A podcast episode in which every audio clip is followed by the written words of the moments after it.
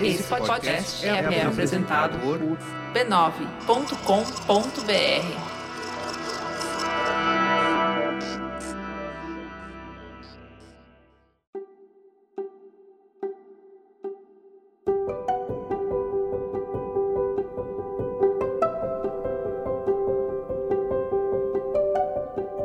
Bem-vinda, bem-vindo ao Autoconsciente. Enfim, um podcast que entende você para você se entender melhor. Eu sou Regina Gianetti, uma pessoa como você em busca de paz interior. Eu fui jornalista, hoje atuo como instrutora de meditação e neste podcast eu sou uma repórter da alma, compartilhando reflexões e ações para uma vida com mais autoconsciência. A minha intenção é que ao terminar um episódio você se sinta melhor do que quando começou.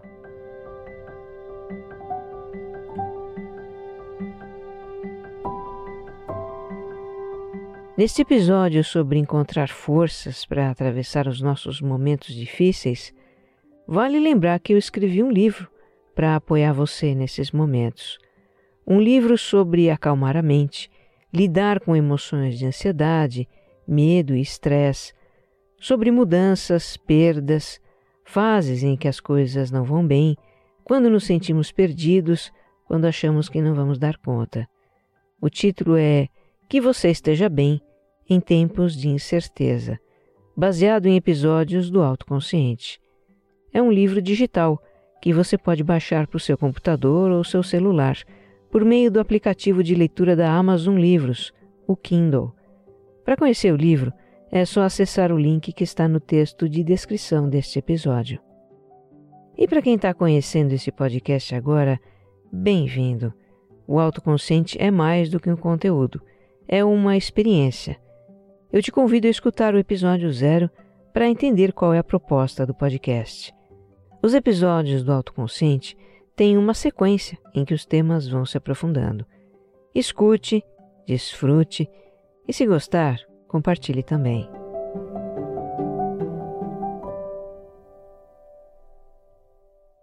Episódio 77 O que nos dá forças para continuar?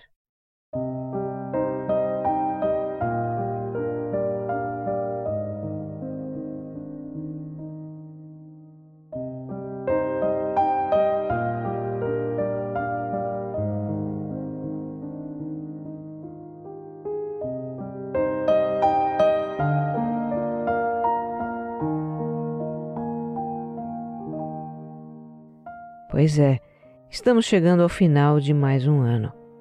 E que ano, né? Desde março que a nossa vida tomou um rumo, digamos, inesperado com a pandemia. Já são oito, nove meses fazendo sacrifícios para lidar com as situações que surgiram, fazendo grandes esforços de adaptação, lidando com algum tipo de perda. No mínimo, a perda da liberdade de ir e vir despreocupadamente, sem contar perdas maiores que tantos de nós tivemos.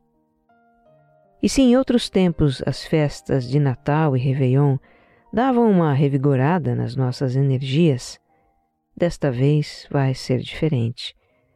Com o vírus da Covid circulando por aí e o número de casos voltando a aumentar no Brasil, como já aconteceu em outros países, Vamos ser realistas.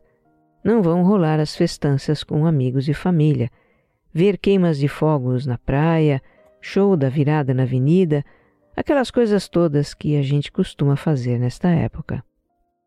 É, não é fácil. E com tudo que nós já passamos, é natural bater um cansaço, uma falta de ânimo.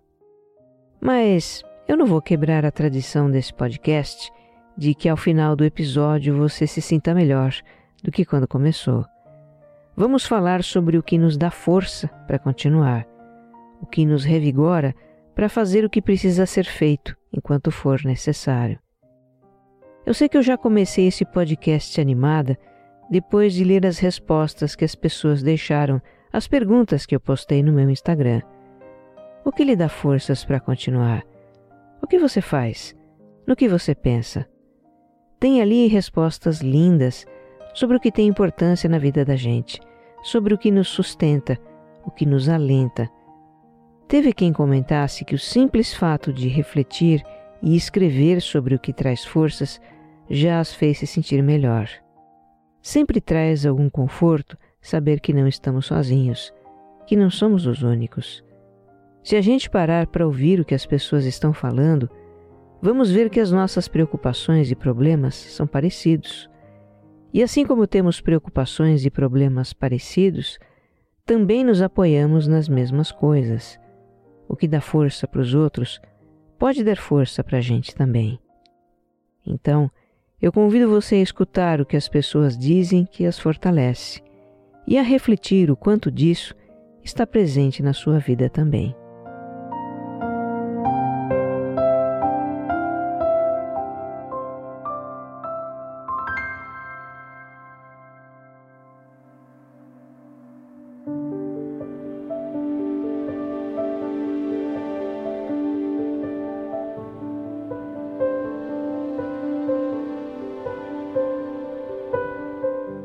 Eu não fiz assim uma estatística das respostas que as pessoas deixaram, mas eu posso dizer sem dúvida que a fonte das nossas forças mais mencionados foi o amor. Tem casos em que é o amor que a gente recebe daqueles que nos querem bem. Isso está sendo decisivo para Débora, que passa por uma fase de angústia e tristeza. O que me dá forças para continuar são meus amigos, minha família e principalmente meu namorado. Ele me conforta todos os dias com um abraço e diz que tudo vai passar. Não desiste de me ver bem e feliz. E tem casos em que é o amor que a gente dá. Muitas pessoas disseram que a sua força vem do sentimento pelos filhos, os pais, pelo marido ou esposa. Elas entendem que precisam ser fortes por eles, estar ali por eles. Para o Alain, o ano trouxe o fim do casamento e a dissolução do que ele tinha como mais importante na sua vida, a família. E ele diz que o que está lhe sustentando para encarar o divórcio, a pandemia e um trabalho emocionalmente desgastante é a filha. É por ela, o meu anjo, minha princesa de três anos, que eu tenho forças para enfrentar tudo isso. A Jaqueline tem se apoiado muito no amor pela família apesar de não poder estar fisicamente com os filhos e a sua netinha Sofia. Por causa da pandemia, não pude segurar minha neta no colo, brincar e nem conviver com ela. Não é fácil ficar longe daqueles que amamos, conta Jaqueline. Mas ela se fortalece com a esperança de que, com a vacina contra a Covid, essa difícil fase vai passar. Aliás, a certeza de que tudo passa foi também muito citada pelas pessoas. Na visão da Aurora, nós estamos num loop. Imagino que ela se refere ao loop da montanha russa, aquela parte em que o carrinho fica de cabeça para baixo. Ela entende que precisamos ser fortes para aguentar uma fase ruim, para que depois possamos aproveitar uma fase boa. Essa metáfora da montanha russa também faz sentido para mim. Nos momentos de descida da montanha, a gente sente uma tremenda aflição. Mas é nas descidas que o carrinho toma impulso para depois subir. A diferença é que a vida é uma espécie de montanha russa no escuro. A gente não pode saber quando é que a descida acaba, mas é certo que em algum momento ela acaba. E aí a gente começa a subir. Já a Betina recorre às suas lembranças para se fortalecer. Quantas vezes eu pensei estar passando pelo momento mais difícil da minha vida. Mas, por mais pesados que tenham sido aqueles momentos, todos passaram, ela diz. A Aninha faz o mesmo. Já sofri perdas irreparáveis, solidão, preconceitos, depressão, e aqui estou eu. Mais cedo ou mais tarde, de um jeito ou de outro, isso vai passar. E eu sigo mais maduro e consciente, com mais ferramentas para lidar com o que aparecer pela frente. A esperança de que tudo passa é algo que realmente nos sustenta nas fases difíceis. E aqui é importante a gente refletir sobre a diferença entre esperança e expectativa. Esperança é um sentimento de que as coisas vão mudar. Como e quando vão mudar, nós não sabemos. Mas essa não é a questão, porque a esperança espera. Simplesmente espera. Já com a expectativa é diferente. A expectativa é um pensamento de antecipação de algo que a gente deseja que aconteça. Enquanto a esperança é aberta, a expectativa se prende a um determinado resultado. Por exemplo, a pessoa cria a expectativa de que em janeiro começa a vacinação, a pandemia perde força e a vida começa a voltar ao normal. E ela se agarra nessa expectativa para se motivar. Mas qual é a garantia de que as coisas vão acontecer assim? Nenhuma. E esse é o problema de alimentar expectativas. Se o que a gente espera demora a acontecer, ou não acontece do jeito que imaginamos, ou de jeito nenhum, o efeito é terrível. O castelo das nossas expectativas desmorona e caímos na desesperança. Não dá para prever o que vai acontecer amanhã, como lembra Valéria. O que ela faz, então, é procurar viver o presente sem expectativa. Tento manter o foco em cada dia. Já fui muito ansiosa por querer ter controle sobre o presente e o futuro. Há algum tempo venho aprendendo que não tenho controle de quase nada, e a pandemia veio para reforçar esse aprendizado. Acho que aceitar o que temos e podemos vivenciar hoje é fundamental, compartilha Valéria mas isso não significa abrir mão dos seus planos de futuro, que ela continua fazendo.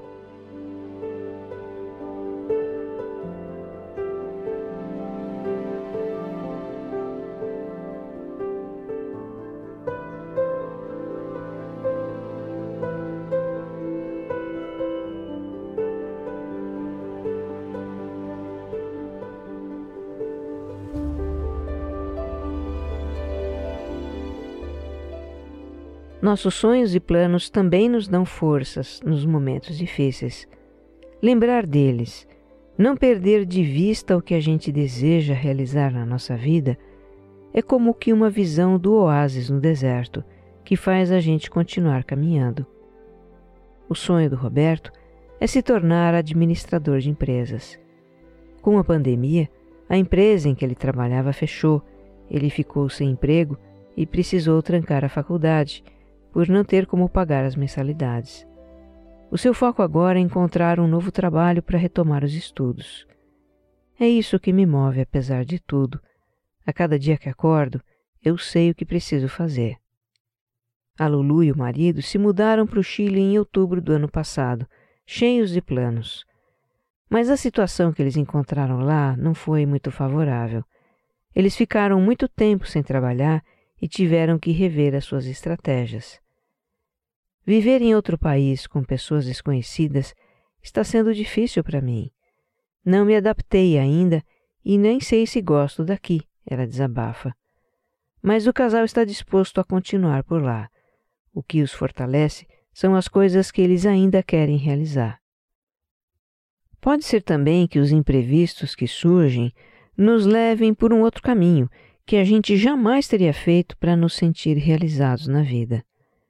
É o que acontece com a Ana Estela. Aos 58 anos, divorciada, aposentada, com um filho encaminhado e liberdade para viver sua vida como quisesse, ela se preparava para fazer a primeira de muitas viagens. Mas a sua mãe foi diagnosticada com câncer e a Ana adiou seus planos. Aí veio a pandemia, a mãe precisou ser internada e a Ana passou a acompanhar seu tratamento no hospital. Ela teve muito medo de ser infectada. Se tem um lugar onde o coronavírus circula, é num hospital, né? O medo de morrer passou de fato pela sua cabeça. E ela teve a ideia de colocar no papel memórias, sentimentos e ideias, um registro das suas experiências de vida. Começou então a escrever histórias, contos e poemas, e descobriu um outro jeito de viajar. Quando não estou no hospital, alço o voo nas verdadeiras viagens que hoje dão sentido à minha vida, a literatura. criei minha página na internet e um blog, ela conta. São viagens interiores, como a Ana diz, em que ela se encontrou. Encontrou a sua criança interior, de quem começou a se aproximar, e encontrou um modo de se sentir feliz com o que ela realiza aqui e agora, sem ter que viajar para longe. E ela está cheia de novas histórias para contar e viagens interiores para fazer, sem medo.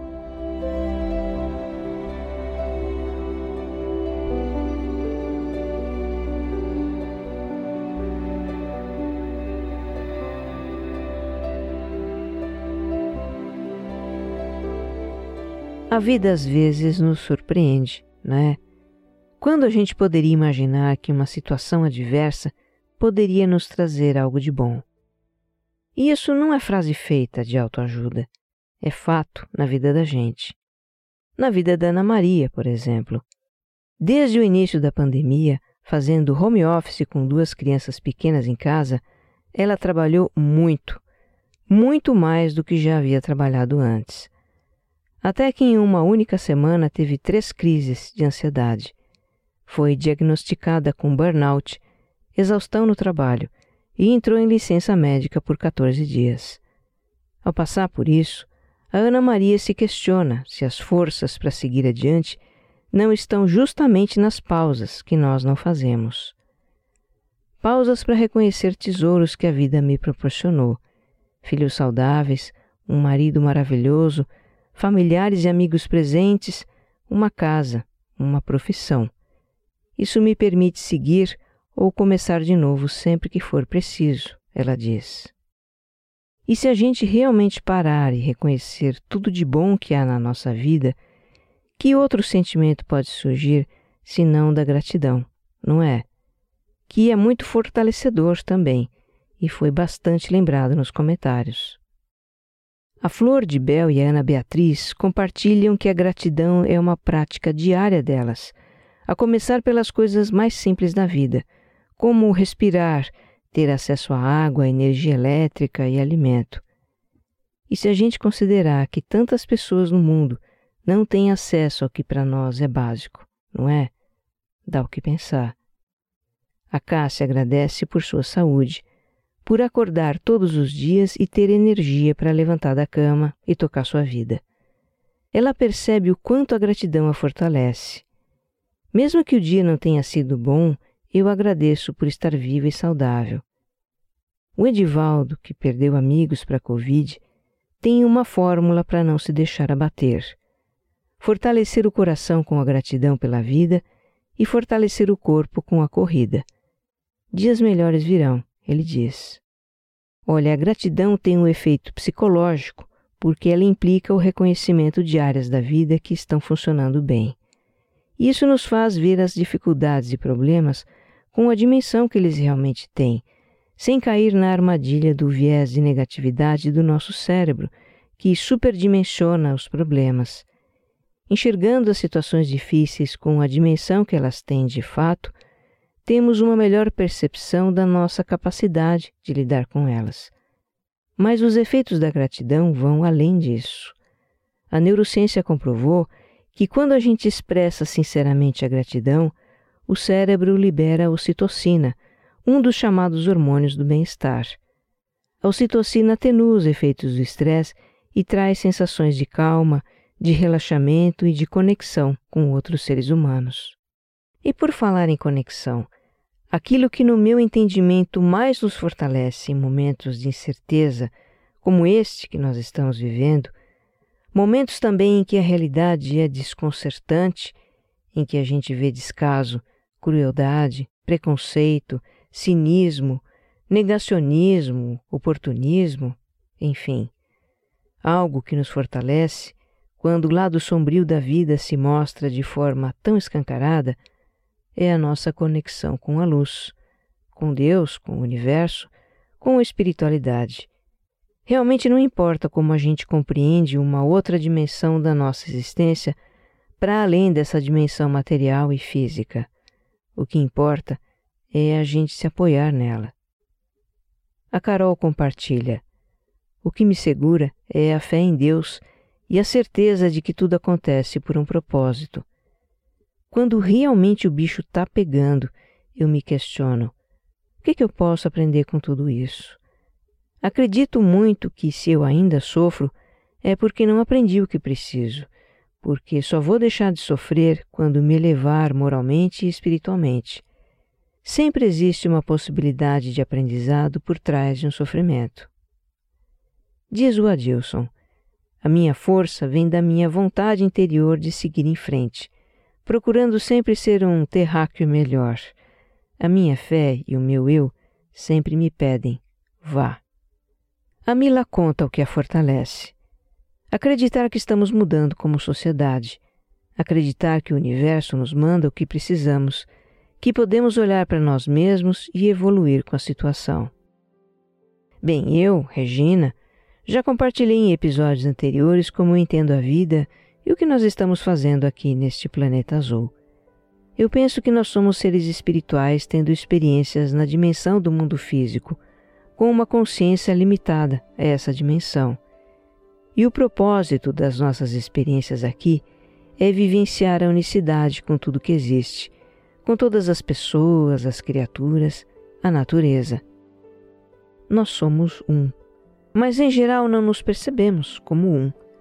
Não nos percebemos como um nem dentro de nós mesmos. Rejeitamos tantas coisas em nós, temos tantos conflitos com facetas de nós mesmos. E o que rejeitamos em nós, projetamos nos outros, o que cria conflitos com eles também. Ainda vamos explorar essas questões em futuros episódios. Mas enfim, na minha visão, estamos num momento crucial da nossa evolução enquanto humanidade. E em face de toda a dificuldade e sofrimento que estamos passando, estamos despertando para a relação de interdependência que há entre tudo e todos que nos rodeiam. A nossa salvação está em aprender a viver em unicidade por aqui. Perceber as nossas experiências dessa forma é algo que me fortalece.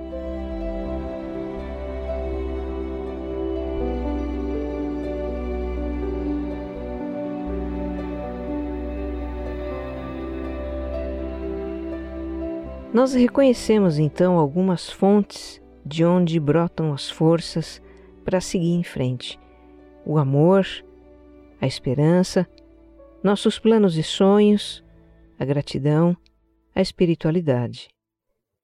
Mas pode acontecer de a gente estar perturbada demais, fragilizada demais para evocar as nossas forças. Ou talvez estar nos julgando muito por nos sentir fragilizados com pensamentos como: eu não deveria me sentir tão por baixo, não deveria estar ansioso e com medo, não deveria estar tão negativo. O que vai nos apoiar nessas situações é ter autocompaixão. Eu já falei dela em um ou outro episódio anterior e não poderia deixar de falar neste. Eu desconheço outra forma tão pacificadora de lidar com a dor emocional e o autojulgamento. Em geral, a gente entende a compaixão como um sentimento, uma empatia profunda pelo sofrimento de outra pessoa e o desejo de aliviar esse sofrimento. Mas precisamos amplificar esse entendimento. Compaixão não é só um sentimento, é antes uma atitude que pode ser praticada. E não é só uma atitude relativa a outra pessoa, é também uma atitude que podemos ter para conosco mesmos. A Christine Neff, que é uma referência mundial na ciência da compaixão, e eu também não me canso de citar, ela nos diz para ter conosco a atitude que a gente teria com uma pessoa querida. Quando essa pessoa querida sente medo, ansiedade, angústia, está mergulhada em preocupações, a gente não menospreza o sentimento dela, né? mas reconhece esse sentimento como legítimo. A gente também não julga a pessoa por ela estar no momento de vulnerabilidade, porque isso acontece com todos nós. Quem nunca se sentiu vulnerável na vida? E para dar um pouco de conforto para ela, nós a abraçamos, tomamos a sua mão, dizemos palavras de apoio. Eu estou aqui por você. conta comigo. Pois praticar a atitude da autocompaixão tem esses mesmos componentes. A Christine nos diz para olhar para nós, para o que estamos sentindo e reconhecer a legitimidade desse sentimento. Diz para a gente se lembrar que esse sentimento é uma experiência universal, comum a todos os seres humanos, portanto, não há motivo para o auto-julgamento. E para completar, devemos nos confortar também por meio de palavras e do toque físico. O gesto de confortar a nós mesmos não é meramente simbólico, ele tem um efeito fisiológico. A ciência da compaixão constatou que o nosso cérebro não distingue se o toque confortante nos é dado por alguém ou por nós mesmos. Ele apenas reage ao estímulo do contato suave com a pele e libera o hormônio ocitocina, que atenua os efeitos do estresse. Recentemente, a Christine Neff deu uma entrevista sobre a importância da autocompaixão na travessia da pandemia, com todos os efeitos que ela provoca na nossa vida. E eu vou agora reproduzir um exercício que ela ensina nessa entrevista. É um exercício para você aprender a ter uma atitude de autocompaixão em qualquer situação de sofrimento emocional, por tristeza, medo, frustração, ansiedade, desesperança ou outra. O ideal é fazer o exercício no momento em que você possa estar só e à vontade com você mesmo. Experimente aqui comigo desta vez para aprender e repita o exercício sempre que você se sentir vulnerável. Eu sempre faço. Sempre me acolho, me apoio, me pacifico nos meus momentos de aflição. Antes de começar, pense numa situação da sua vida que angustie você. Para este primeiro exercício, escolha algo que não seja muito intenso nem opressor apenas para que você possa acompanhar com mais facilidade a condução.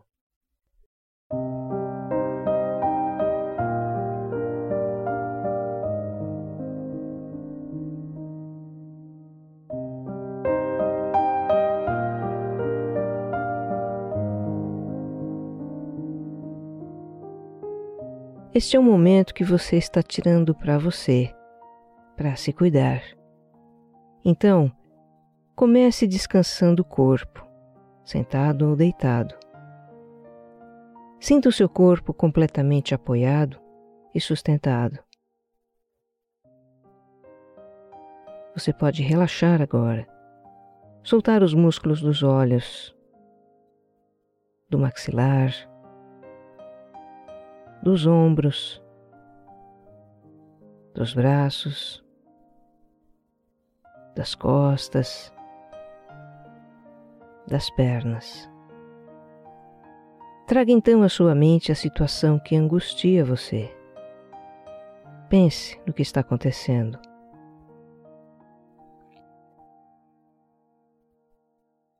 É possível que você sinta algo no seu corpo, um desconforto, ao lembrar dessa situação. Tá tudo bem se sentir assim. É legítimo se sentir assim. Você pode acolher essa sensação. Você está apenas se fazendo consciente do que sente. Diga para si mesmo: sim, este é um momento de sofrimento. Sim, está sendo difícil. Eu sinto muito por isso. Diga para si mesmo: não há nada de errado em me sentir assim. Isso é parte do que significa ser humano. Eu não estou sozinho no que sinto, nem separado das outras pessoas.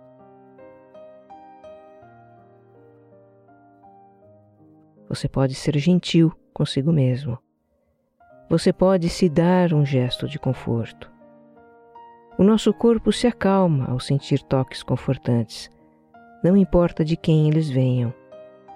Experimente então juntar as mãos sobre o coração, ou se dar um abraço, ou alisar seus braços, seu rosto.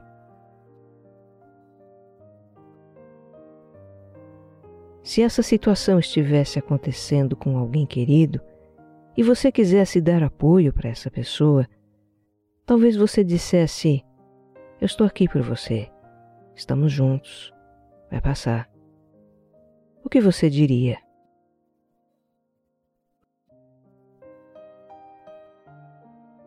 Então, digo mesmo para você agora.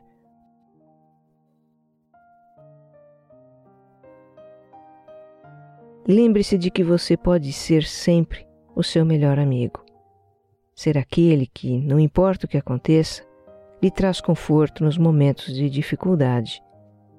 Ter compreensão e compaixão por si mesmo, para reunir as suas forças e seguir em frente. Que você esteja bem. Um abraço.